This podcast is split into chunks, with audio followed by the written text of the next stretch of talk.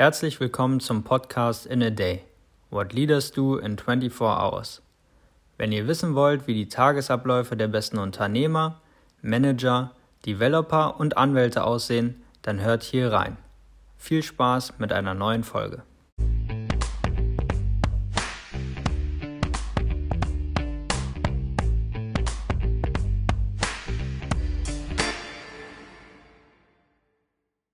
Herzlich willkommen zu einer neuen Folge des In a Day Podcast. Schön, dass ihr heute wieder dabei seid und euch spannende Werdegänge und neuen Input für euren Karriereweg holen wollt. Ich begrüße auch Richard im Podcast. Schön, dass du hier bist. Danke sehr, schön dabei sein zu dürfen. Freut mich sehr. Ich freue mich auch tatsächlich darauf, was du uns heute einfach über deinen Karriereweg, über deine jetzige Position auch erzählen kannst und würde mich freuen, wenn du einfach mal startest und erklärst, was du gerade machst. Ja, gern. Wie gesagt, mein Name ist Richard Fedorowski. Ich bin äh, Partner bei Roland Berger. Ich verantworte bei Roland Berger die ganzen Bereiche Mode, Sport, äh, wir nennen das Ganze Lifestyle. Dazu gehört auch das ganze Thema Uhren und Schmuck. Und ich berate dort Europa beziehungsweise auch weltweit ähm, Unternehmen, äh, wie sie Dinge besser machen können, wie sie sich weiterentwickeln können und ähm, ja, das Ganze von der Strategie, also wo soll ein Unternehmen in fünf Jahren sich hinentwickeln, bis runter zu äh, klassischen Implementierungsthemen. Sprich, äh, das Unternehmen möchte seine gesamte Vertriebsstruktur neu ausrichten und dann machen wir ein kleines Konzept gemeinsam mit dem Kunden und ähm, in vielen Fällen setzen wir das dann auch gemeinsam um so dass es nicht nur Konzeptarbeit ist, und, äh, sondern auch Implementierungsarbeit. Denn zum Schluss muss es ja wirklich, wir sagen im Handel, auf der Fläche ankommen. Ähm, denn äh, das ist das A und O auch meiner Arbeit dass letztendlich Konzepte können so gut sein, wie sie nur möchten. Sie müssen operativ dann eben auch in der Tat umgesetzt werden. Damit darf ich mich jeden Tag beschäftigen. Ähm, das macht unglaublich viel Spaß weil es, wie gesagt, einfach äh, tolle Produkte sind, für die wir arbeiten ähm, und äh, für tolle Unternehmen, die zum Teil wirklich auch ganze Branchen prägen. Wie hast du denn damals angefangen? Ähm, war dein Start auch direkt bei Roland Berger? Vielleicht kannst du uns da einen Einblick geben, welche Schritte du gegangen bist bis jetzt zum Partner bei Roland Berger. Ja, klar. Vielleicht habe ich nicht so den ganz typischen Karriereweg genommen, weil tatsächlich habe ich als Banker angefangen, äh, habe eine Banklehre gemacht, gemeinsam mit äh, einem FH-Studium äh, an der Berufsakademie. Sprich, es ging drei Jahre, da war ich drei Monate äh, in der Bank und drei Monate sozusagen dann an der FH, habe Bankwirtschaft studiert. Das habe ich noch vor der Jahrtausendwende abgeschlossen und habe dann tatsächlich in der Bank angefangen zu arbeiten im Kreditbereich äh, war eine sehr super spannende Zeit, die drei Jahre, weil sie einmal wirklich ähm, einen durch die ganze Bank geführt haben. Also wirklich vom Schalter ähm, bis äh, in den Eigenhandel von der Kreditabteilung äh, bis hin zum ähm, Investmentbanking. Also sehr, sehr spannende Zeit gewesen. Habe dann nochmal äh, BWL studiert im Hauptstudium. Und ähm, während dieser Zeit habe ich dann noch ein paar Praktikas gemacht, war im Ausland, habe mir unterschiedlichste Unternehmen angeschaut, habe mal für einen großen Nahrungsmittelkonzern gearbeitet als Praktikant in der, dort im Thema Supply Chain, habe für einen großen Chemiekonzern in der Finanzabteilung gearbeitet als Praktikant. Und das letzte Praktikum war tatsächlich bei Roland Berger 2002. Und äh, so bin ich dann damals zu Roland Berger gekommen, weil das hat super viel Spaß gemacht, das Praktikum. Und äh, die Company hatte super viel Spaß an mir, wenn ich das mal so lob formulieren darf so dass danach für mich klar war, das kann ich mir super gut vorstellen. Und dann habe ich im letzten Jahr meines Studiums ähm, dann auch die Frage bekommen, Richard, hättest du nicht Lust, wenn alles fertig ist, in 2003 dann im Sommer bei uns anzufangen? Und äh, so habe ich die letzten Monate meines Studiums äh, sehr gut verbringen können. Klar, Prüfungsstress, aber vor allen Dingen auch äh, mit der Sicherheit schon einen tollen Job danach zu haben. Lass uns mal da auch ein bisschen weiterdenken sozusagen. Jetzt hast du ja auch, wenn du sagst 2002, 2003, und du kannst gerne da auch nochmal die Ausführungen mit reinnehmen, von der Arbeit im ersten Moment oder im ersten Jahr 2003, vielleicht ist es auch, ein bisschen zu lang, ja, aber einfach vom Vergleich her von damals zu heute.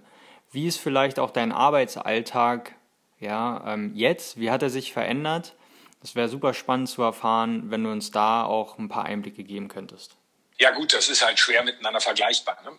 Das ist mal abgesehen davon, dass das andere Zeiten war. Ich glaube, äh, damals gab es ein 6210 Nokia Handy ja, ohne großes Display. Man musste für ähm, das Internet, ähm, was es ja klar schon gab, aber mit krabbelte man mit einem, mit einem Kabel sozusagen äh, auf dem Boden herum und hat dann faktisch die ISDN-Steckdose gesucht und hat dann sein Öhrchen draufgelegt und hat's Rauschen gehört und gesagt, ah, jetzt rauscht's gut. Nein, Spaß beiseite, das waren natürlich andere Zeiten und man hat komplett auch andere Dinge getan. Ähm, das ist auch gut so, weil das sind natürlich die gesamten Voraussetzungen, ja, äh, oder die, die, die Basics, ja, wie man auch ja neudeutsch sagen könnte, die es dann heute auch noch immer braucht. Sprich, äh, man fängt bei, bei Roland Berger als äh, junger Berater an, sehr, sehr viel analytische Arbeit, sehr, sehr viel Research, sehr viel auch Business Modeling und ähm, das ist natürlich heute nicht mehr das operative Tun äh, im, im Vordergrund, sondern das konzeptuelle Durchdenken dieser Analysen, dieser Modelle und dann letztendlich ja die Teams anzuleiten, das dann auch auf einem hervorragenden Niveau umzusetzen. Somit hat sich sozusagen eigentlich die, die Perspektive geändert. Früher ähm, hat man eben diese Modelle selbst gebaut, hat sie sozusagen auch ins Excel umgesetzt. Wenn man es jetzt mal ganz pragmatisch macht, heute steht man mit dem, der Projektleitung dann halt am Flipchart und entwickelt die Modelle, überlegt, wie macht man den, den Research.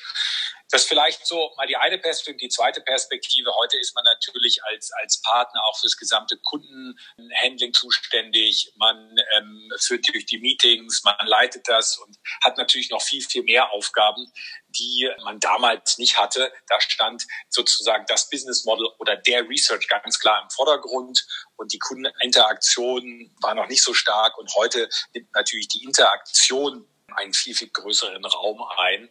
Und vielleicht als dritter Punkt dazu, ähm, als Partner ist man natürlich auch für das ganze Thema Netzwerking, äh, Wissensmanagement und auch Konferenzen, also faktisch die Öffentlichkeitsarbeit zur Verfügung. Das ist auch sicherlich nochmal ein großer Unterschied zu damals. Äh, da ähm, hat man das sicherlich oder hat man dran mitgeholfen, solche Dinge vorzubereiten, aber war natürlich ähm, eigentlich nicht damit beauftragt, beziehungsweise gar nicht, äh, sondern wirklich im, im tiefen Projektgeschäft verwurzelt. Aber, und das ist, glaube ich, auch ganz, ganz wichtig, ähm, all diese Zeit ist extrem wichtig, heute einen super guten Job zu machen, weil ähm, das vergessen viele. Man braucht diese, diese, diese Grundlagen. Ja? Wenn man heute Excel-Modelle entwirft oder, oder Research oder auch Strategien, dann bedeutet das, dass man sich halt in der Branche, in dem Setup, in dem Modell halt richtig gut auskennt. Und genau diese sozusagen Grundlagen ähm, lernt man dann auch sicherlich bei uns in-house, äh, wenn man durch die Karrierestufen geht. Ja.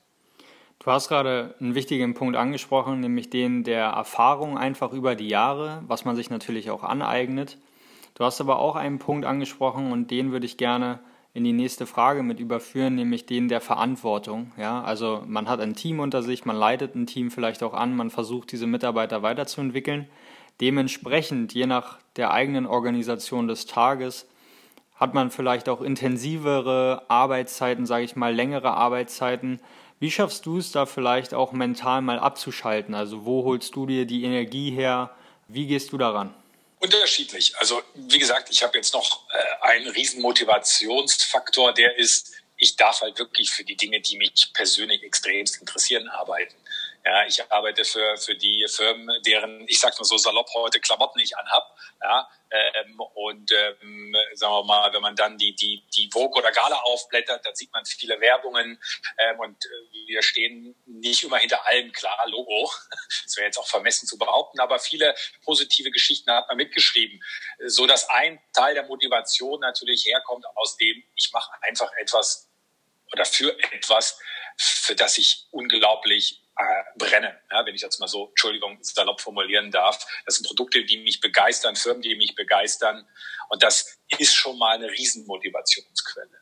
Ich glaube, Punkt Nummer zwei ist, du hattest gerade gesagt, hart arbeiten. Ja, klar, das, das, das vergisst man oft. Es ist halt nicht ein 9-to-5-Job. Ja, und ähm, es ist auch nicht ein Job, der, der dann irgendwann plötzlich, ja, jetzt hatte ich mir vorgenommen, um 15.30 Uhr fertig zu sein, ja, weil die Familie dort ein Thema ist, sondern nein, der, der Kunde ist halt extremst in dem, in, in dem Fokus und im Vordergrund, so dass man dann natürlich auch ja, eine Menge arbeitet, muss man ehrlich sagen. Und das ist auch, das ist auch gut so, weil ähm, das bedeutet, dass man sich halt auch engagiert und natürlich die Probleme löst. Ähm, wie mache ich das? Äh, um auch mit diesem Arbeitspensum klarzukommen. Klar, man schafft sich Auszeiten, ja, äh, definitiv. Man ähm, sollte äh, je nachdem seinen, seinen persönlichen Weg finden. Und der ist bei mir äh, unter anderem damit gesehen, dass ich natürlich sage, ich hole mir die Kraft aus der Familie, ja, mit der ich dann gerne Zeit verbringe, ähm, zum Teil auch aus dem Sport und ähm, versuche mir einfach auch Freiräume zum Beispiel in den Kalender zu legen, wo ich sage, okay, das sind jetzt mal zwei Stunden, da ist ein Block im Outlook im Kalender gesetzt, wo man einfach sagt, okay, nach vier Meetings und vielleicht noch zwei weiteren am Abend, sagt man, genau diese zwei Stunden nutze ich jetzt, um A mal auch runterzukommen, ähm, mal zu überlegen, wie, wie natürlich auch der, die zweite Tageshälfte dann auszustehen hat. Und sich diese kreativen Freiräume bewusst zu planen, ich glaube, das ist essentiell in der heutigen Zeit, die ja unglaublich schnelllebig geworden ist mit Social Media, mit dem permanenten WhatsApp, ja, Parallel-E-Mails. Ich glaube, da muss man extrem drauf achten, dass man die sich reinsetzt. Und vielleicht noch als letztes, ich gehe gern surfen. Und ähm, das ist sicherlich so einer ähm, der entspannendsten Momente, wo man wirklich den Kopf frei kriegt, weil da gibt's nur eins, das Brett, das Wasser und die nächste Welle. Und es geht gar nicht um die nächste Welle, sondern um den richtigen Zeitpunkt. Und für mich ist das eine Möglichkeit, wirklich den Kopf frei zu kriegen. Hm, vielleicht geht das nicht jeden Tag, aber sicherlich auch, sich dann auf Dinge mit den Kindern einzulassen. Mein Junior spielt Fußball und dort mit, mitzugehen an einem, einem Freitagabend oder am Samstag dann wirklich diese Zeit, wenn man dort zwei Stunden bei einem Turnier ist, bei einem, bei einem Spiel, sich einzulassen auf diese zwei Stunden und dann nicht permanent den Job äh, dabei zu haben. Ich glaube, das ist essentiell, weil durch die moderne Techniken hat man ihn ja de facto in der Hosentasche. Ja, auf jeden Fall. Du hast einen wichtigen Punkt angesprochen. Der führt mich auch so ein bisschen zu meiner abschließenden Frage. Du hast gerade von Blöcken geredet, die man sich einfach einbaut, um vielleicht auch nach vier Stunden Dauermeetings mal Zeit zu haben, um sich zu sammeln, das zu verarbeiten und die nächsten Schritte zu planen. Was sind aber für dich vielleicht auch ein oder zwei Best Practices über die vielen Jahre, die du jetzt deine Karriere auch schon bestreitest, die du gerne weiterempfehlen möchtest, wo du sagst, das ist vielleicht etwas, was mir immer unglaublich geholfen hat? Gute Frage. Ähm, ich glaube, da unglaublich viele Dinge kommen dazu. Nummer eins, tue die Dinge, die du gerne tust. Das ist toll. Ich meine, das ist vielleicht sehr platt formuliert, aber ich glaube, das ist wirklich wichtig, dass man das mit Herzblut macht, weil das entschädigt für, für vieles. Mit Herzblut, ob es jetzt inhaltlich ist oder ob es vielleicht dann ähm, für, für ein Unternehmen ist, wo man natürlich äh, das Produkt toll findet. Nein, tue die Dinge mit, mit, mit, mit Engagement, mit Herzblut.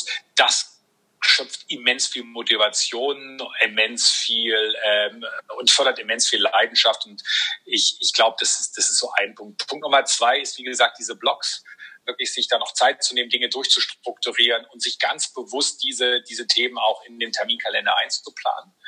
Und äh, glaube ich, Punkt Nummer drei ist, man kommt um harte Arbeit nicht drumherum, ähm, weil äh, da bin ich überzeugt, äh, die Dinge fliegen einem halt nicht zu.